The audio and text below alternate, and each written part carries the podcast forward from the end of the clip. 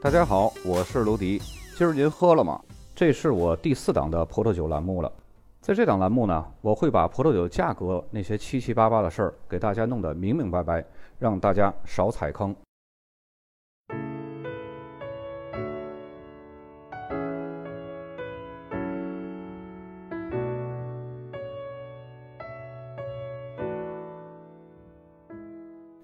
本期节目呢，咱们来聊一下勃艮第的另外一个产区，它是和夏布利、呃叶丘还有伯恩丘并列的夏隆内丘。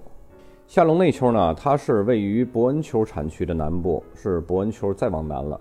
它的气候、土壤呢是和金丘类似的。夏隆内丘的葡萄园呢，分布是比较分散的，相对于金丘产区呢，这儿的地势更加平缓宽阔。这个产区的土壤类型呢，主要是分为两种，北部呢是以石灰石为主，南部呢是以花岗岩为主。北部的葡萄园呢分布在朝东向的山坡上，而南部的葡萄园呢主要分布在朝东向或者是西向的山坡上。土壤和地形的多样性呢，也就造就了多种多样的微气候，这也对葡萄的品质呢造成了一定的影响。夏隆内丘地理位置是非常优越的，是重要的商贸中心。这里呢，曾被古罗马人就占领了。从那时候起呢，古罗马人就开始在这儿进行葡萄酒贸易。考古学家呢，曾经在这个地方挖出过近两万个印有古罗马标志的这种双耳细颈酒罐，就是这个图片上这样的。在18世纪时呢，这个地方发展成为了重要的交通枢纽，连接着法国南部产区和北部的消费市场。尽管勃艮第的酒呢，这个价格是一路水涨船高，但是夏隆内丘产区的这个酒呢，质量稳定，而且呢，价格还是比较低的，性价比是非常高的，从而呢，闻名遐迩。不过呢，后来这个产区的酒的价格也是扶摇直上的，大量的资金开始涌到这个地方。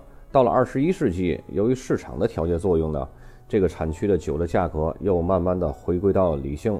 在相同品质下呢，夏隆内丘的葡萄酒的价格更加合理。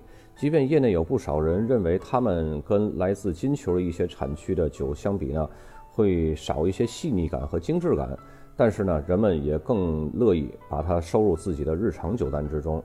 就像著名酒评人杰西斯·罗宾逊评价这里的葡萄酒呢，把它描绘为是朴素版的金球酒。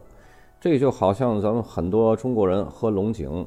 但是龙井这个五大核心产区出产的茶价太高了，那么咱们就更多的人呢会选择购买周边茶山上品质也不错，但是价格溢价呢没有核心茶山那么高的这些个龙井。我在制品生活里边聊到过明前茶，明前茶它是要比明后茶的确是好，但是你说品质能好多少？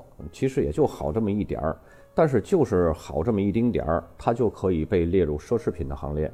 价格的上涨呢，那可是不是一点点儿，那是很多的。商品和奢侈品最大的差别在哪儿呢？我总结了一个公式，就是成本价后面加一个零，那是商品；成本价后面加仨零，那是奢侈品。当然还有一样东西，成本价后面爱加几个零，加几个零，那就是文物了。所以呢，夏隆内丘的酒呢，自己喝着是很实惠的，性价比往往会超乎想象。前提是和同等级的金秋酒来比。如果要是高端的宴请或者是送礼，最好还是不要送夏隆内丘的酒，还是规规矩矩的送勃艮第金丘的酒吧。你想啊，同样是茅台镇的酒，那品质再好，它也没有办法和茅台飞天比。人家要的就是那五个字，因为在普通的聚会宴请或者送礼上，那个是属于社交需求层面上的，要的是自己有面子。但是这种高端的宴请或者是送礼，你就要上升一个层次的需求了。要体现的是对方的面子。不过呢，这个夏隆内丘里边有一个村子的酒，还真的可以用来成就这个高端的。那是以前国王专供的。一会儿我们说到那个村子的时候，我们再来说。夏隆内丘呢，它是出产红葡萄酒、白葡萄酒、桃红葡萄酒都有生产。其中呢，五个法定产区是最为出名的，它们分别是吕利、梅尔居雷、日弗里、蒙塔尼，还有布哲红。咱们来逐一聊聊这五个村子。首先来说蒙塔尼，这个产区的葡萄园种植面积是三百二十六公顷，其中呢一级园有四十九个，一级园所占的面积就有二百零一公顷，约占了三分之二左右。这个体量还是相当大的。这儿的土壤呢是十分适合当地葡萄品种的生长的。葡萄园主要是朝向东或者是东南方向，当地的石灰质土壤呢，使得这个产区的葡萄酒呢带有浓郁的矿物质的味儿，这也为酒款呢增添了不少迷人的风味儿。蒙塔尼只生产白葡萄酒，所用的酿酒葡萄呢都是霞多丽，酒液呢在橡木桶中发酵，而且熟成。这种方式呢增加了酒的深度还有层次感。跟夏隆内丘产区的另外四个子产区相比呢，蒙塔尼产区酿造的这个葡萄酒酒体更加厚实，酸度稍微高一点儿。以前呢，只要蒙塔尼葡萄酒的酒精度达到了十一点五度，这款酒就可以被评为一级园的葡萄酒了。但是现在呢，一个更加现代的评价体系呢出现，改变了这种状况，必须要天然酒精含量达到十一点五度。还要通过层层的审核，并且要考虑到葡萄园的历史以及现代的这种表现，这款酒才会被评为一级园。这个评价体系啊，已经在勃艮第地区普遍使用了。这里说一下这个天然酒精含量啊，因为学过 WSET 三的朋友呢都知道，酿造过程中如果葡萄的成熟度不高，那么葡萄中的含糖量自然就不高。而发酵的最基本原理呢，就是糖分加上酵母形成的这个酒精度。含糖量越高，酒精度就会越高。如果葡萄中的含糖量不高，在酿造的时候想提高酒精度，那需要怎么办呢？需要加甜。所谓的天然酒精含量呢，就是依靠葡萄自有的含糖量，而不是靠酿造时候往里边加甜产生的。当然，在现在市面上，你经常会看到那种特别特别便宜的 VCE 餐酒，但是一看酒精度数呢很高，可以达到十四度以上，或者是十五度、十六度。而且呢，一打开这个酒果味儿什么的都不明显，只有一股那个酒精味儿。那是怎么回事啊？就是在发酵的时候，它往里加甜。因为成熟度好的葡萄是不会用来被酿造这种餐酒的，只有成熟度不好的，而且是很杂乱的葡萄才会被用来酿造这种最低端的酒。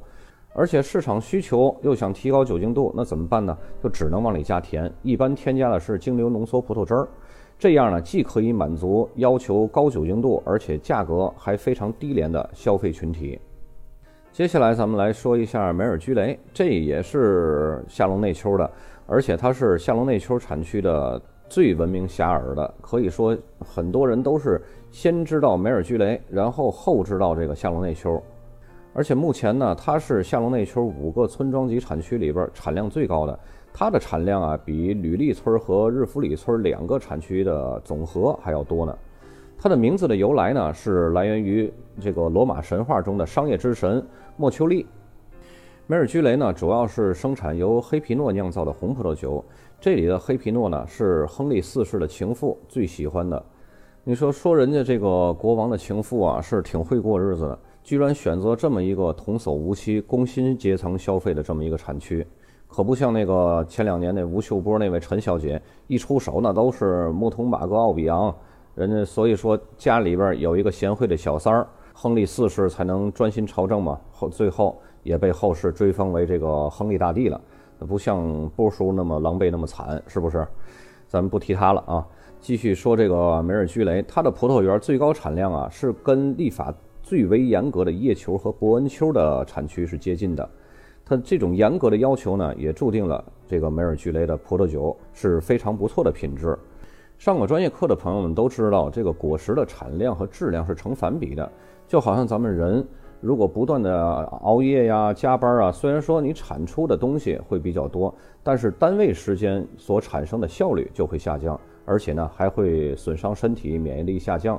葡萄树呢，它也是一样的，产量大了。葡萄树这个养料供给呢，就不会有效的传达到每一串葡萄，单位果实的质量呢就会有所下降，而且葡萄树的养分负载呢，会使得这个葡萄树自身的抵抗力下降，从而感染病虫害。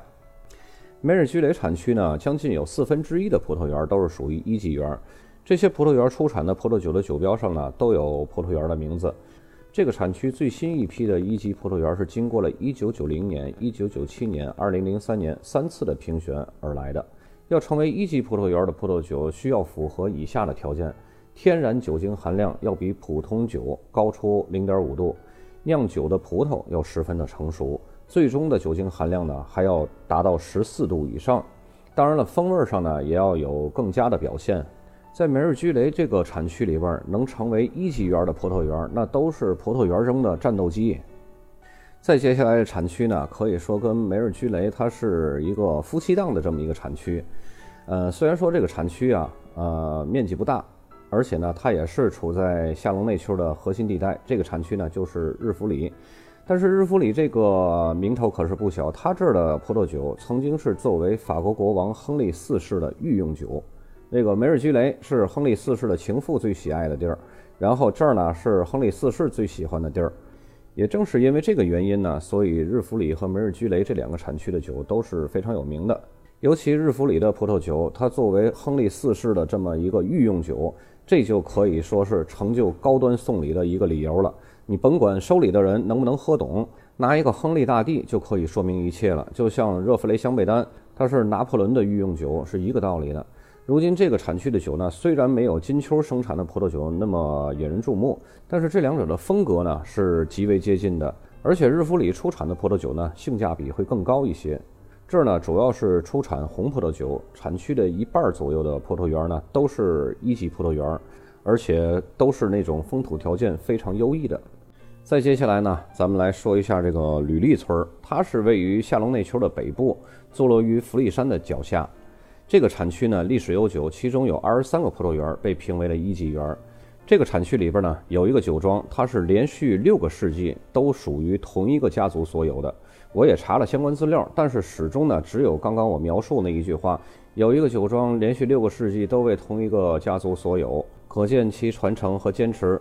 于是呢，我就抱着刨个问底儿拦不住的劲头呢，把吕利村的所有的葡萄园的历史都查了一遍。其中呢，有一个相关度最高的园子叫贝诺塔西园，这是一个一级园。所以咱们了解点什么的时候，一定要深入，不能像百度上面一搜都是那一个样子的，然后都好像是粘贴复制、粘贴复制。今天这个酒网粘贴复制那个酒网，明天那个酒网呢又粘贴这个世界红酒网。如果葡萄酒行业的人要都是这么懒的话，那这个行业也就到头了。好了，不吐槽了啊，继续说这个吕利村这个产区啊，既生产轻盈细致的红葡萄酒，又称产这种活泼动感的白葡萄酒。另外呢，吕利算得上是勃艮第最好的起泡酒产区了。它这儿出产的起泡酒呢，口感是非常浓厚的，知名度也是非常高的。大家都知道，这个勃艮第的起泡酒，它用的都是香槟法，也就是传统法，所以呢，品质还是非常高的。吕利村这个产区呢，它是因为北边紧挨着金秋，就是博恩丘和叶丘这两个非常有名的葡萄酒产区，所以呢，它一直沉浸在他们的荣耀的光环之下。因此呢，吕利村最好的年份生产的酒呢，虽然说品质卓越，但是价钱却不高，可谓是物美价廉。再接下来就是最后的这一个村子了，叫布哲红。这虽然是一个产酒村啊，但是它的葡萄园面积只有五十五点六公顷。而且呢，它有一个不同之处，就是它是勃艮第唯一一个允许使用阿里高特酿酒的一个村庄级的法定产区。而且这个法定产区呢，只允许种植阿里高特。阿里高特在我们这个勃艮第开篇的时候就有讲到，在勃艮第这个主子只有黑皮诺和霞多丽，而阿里高特呢是伺候霞多丽的。另外一种品种呢是佳美，它是伺候黑皮诺的。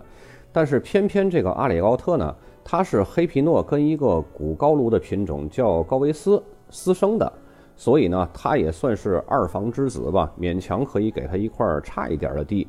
然后这个布哲红这个地方呢，因为降雨量比其他的地方要大，所以呢，黑皮诺或者是霞多丽在这儿呢都要比阿里高特难以生存，所以就给了这个从小意志坚强的阿里高特了。在早期啊，这个葡萄品种并不受到重视，大部分的阿里高特呢只能酿造廉价的这种日常餐酒。但是现阶段阿里高特之所以可以发挥的这么好，是因为他遇到了一个好师傅，谁呢？就是罗米康帝酒庄的老板兼酿酒师奥贝尔德维兰。可以说，这个老奥啊，对阿里高特拥有独自封地，并且发展起来是功不可没的。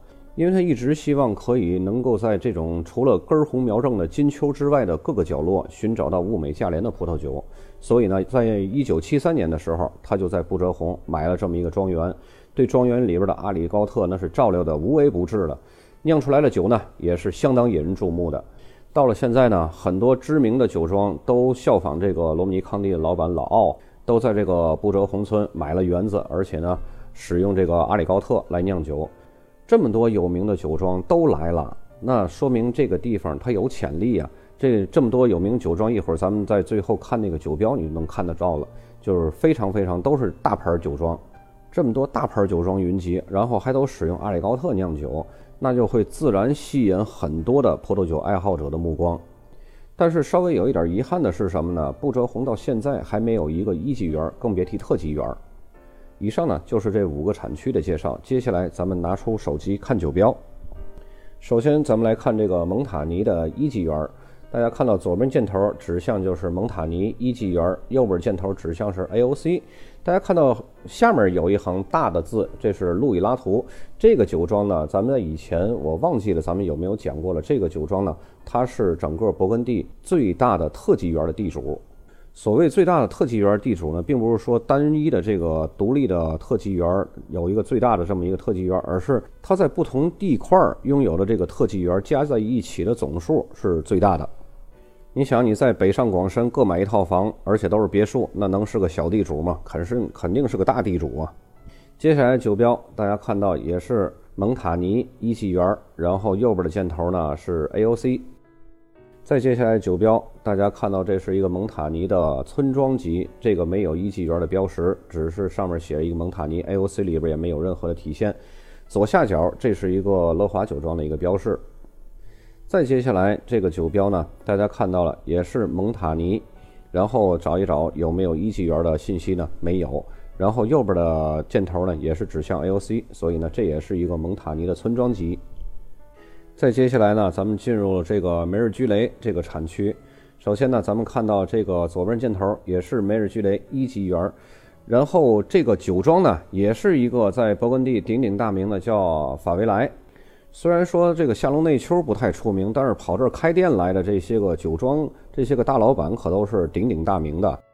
接下来酒标左面箭头也是指向的梅日居雷一级园，然后呢没有 AOC 的任何的标识，这个也没关系，能证明它是一个一级园就可以了。接下来酒标呢，大家看到也是梅尔居雷一级园，右面箭头呢是 Appellation 梅尔居雷一级园的 c o n t r o l l y 再接下来这个酒标呢，你看看有没有一级园的标识呢？没有，只是一个梅尔居雷。然后 AOC 里边呢也是 Appellation 梅尔居雷 Country，没有任何一级园的标识，所以这就是梅尔居雷的一个村庄级。看看这个酒标，这和刚才那个酒标的风格和内容也都差不多，对吧？所以呢，这也是那个法维莱家族的。一般这种有名的酒庄啊，它不一定只买这种特级园啊、一级园啊。他反正是好地，或者是便宜的地、成本低的地，他都会买。就好像希特勒看地图，全都是我的。所以这个酒标呢，大家看到没有任何的一级园的信息，它只是一个梅尔居雷的一个村庄级。但是像这种大的酒庄、大的家族，它也会收入囊中的。再接下来这个梅尔居雷，这也是一个村庄级，大家看到没有任何的一级园的信息。左边箭头指向最大的字呢是梅尔居雷，右边的 AOC 里边也没有任何的一级园信息。但是在这个 AOC 的下面，大家看到了一个熟悉的身影吗？咱们在以前讲伯恩丘里边有一期节目呢，咱们提到过这个字的拼写，这个就是老藤葡萄树所酿的葡萄酒。再接下来呢，又换产区了，换到了日弗里。首先第一张酒标就是日弗里的一级园，大家看到很明显、很简洁、很漂亮的一个日弗里的酒标。左边箭头就是一个日弗里一级园，然后中间一行横红字，这个红字就是它那园子的名字，咱们可以一带而过，因为日弗里的葡萄这个一级葡萄园太多了，咱没有必要一个一个去记下来。然后就看它下面这个 AOC 里边显示的也是 Appellation 热弗里一级园的 c o n t r o l y 我来说一下这个每个产区的园子有没有必要记啊？有必要记的，我会着重给你标出来，会让你记住；没有必要记的，就一带而过。因为有的园子呢，你在国内是能见得到的；有的园子你在国内你见都见不到。再来第二个酒标，大家看到这个也是日弗里的一级园儿，这个日弗里这个字儿写挺大的，然后下面那一串金色的字，到最后才显示出来破面库。再接下来这个酒标，嗯，很简单，很易懂，左边的箭头直接就是指向日弗里一级园，然后下面的 AOC 呢也写的很简单，很明了，一眼就能看到。大家看到这个酒标的风格，咱们刚刚也有见到，对不对？然后以前咱们没有介绍过这个酒庄，这个叫约瑟夫·杜鲁安。这个酒庄呢，其实也是一个非常非常牛的一个酒庄。它在各个不同产区所拥有的地块当中呢，其中特级园和一级园占它拥有的总地块的三分之二。也是一个大牌酒庄跑这儿来抢地盘来了，而且抢的是一块村庄级的地。这就好像在咱们中国买房一样，你永远想象不到土豪的想法是什么样子。你都在北上广深都有房了，那你还跟我们抢三四线的城市干嘛呢？跑我们这儿来哄抬房价，其实你想象不到人家是怎么样去思维的。再接下来，这个也是日福里的一个村庄级，大家看到左边箭头只是指向了这个日福里大字，上下都没有一级园的这个标识。然后右边 AOC 里边也是 Appellation 日福里 Country。接下来呢，咱们又换产区了，换到了吕利村了。这个是吕利的一级园，大家看到也是很简单、很明了，一眼就可以看到吕利后面一个一级园的一个标识。再接下来酒标呢，大家看到左边箭头也是吕利一级园，右边箭头是吕利一级园的 AOC。再接下来酒标，那咱们今天已经看到第三次了啊，法维莱这个酒庄呢，在吕利，你看有没有一级园？没有。它这是一个村庄级的，所以它也是在吕利这个村子里边有这么一块地，甭管是不是一级园，只要价格合适我就要。再接下来呢，这个酒标也是吕利村庄级的一瓶葡萄酒，上面这个箭头呢指向是吕利，下面是 Appellation 吕利 Country。再接下来这个风格很简单很大气，然后也很好辨认，就是一个吕利的村庄级葡萄酒。再接下来呢，又换产区了，来到咱们这个阿里高特的经济特区了啊，不折红。首先咱们看第一个酒标，这个最大的字就是不折红。有很多人啊会把这个写法跟这个勃艮第会混淆，所以你就大伙儿看的时候一定要仔细看看，把它呢跟勃艮第去辨认一下。你看它上面那一行那个小字儿，不是最后有一个那个勃艮第的那字样吗？你看看这俩虽然是。很相似，但是它还是不一样的，千万别混淆。这个不折红呢，它就可以默认为是阿里高特，因为这儿的法定葡萄品种就是阿里高特。当然了，这个它这儿产的这个阿里高特呢，还会有一种写法，就是勃艮第阿里高特也是可以的。接下来这酒标，这个我给标出来了哈，是法莱维酒庄，这已经是第四次看到了，是吧？这个下面呢也是不折红，这个产区名字。最最下面这个小字儿是不折红的 AOC，接下来酒标大家看到也是不折红，然后呃中间这一行比较模糊的 AOC 咱们一带而过啊，然后下面这个绿的字仅次于不折红这个这个这么大号的字是路易拉图，也是刚才我说的就是那个拥有特级园面积最大的这么一个大地主。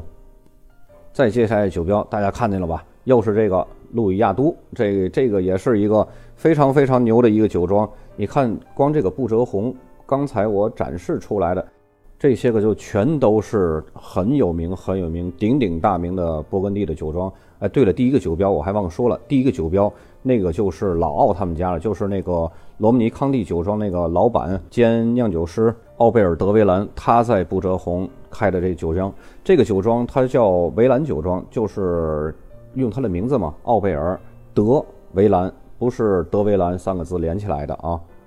接着说这路易亚都，这个这个也很清晰的，很明了的，就是左边箭头不折红，然后它下面就是呃不折红的 AOC 嘛。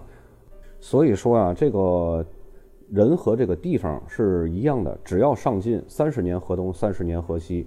你说以前哪有人去搭理这个不折红这个地儿啊？对不对？都是一个二等公民流放的这么一个地儿。但是现在呢，这些个大的酒庄。都纷纷抢购这些个土地，所以说大家一定要努力。本期节目呢就到这儿，咱们下期再见。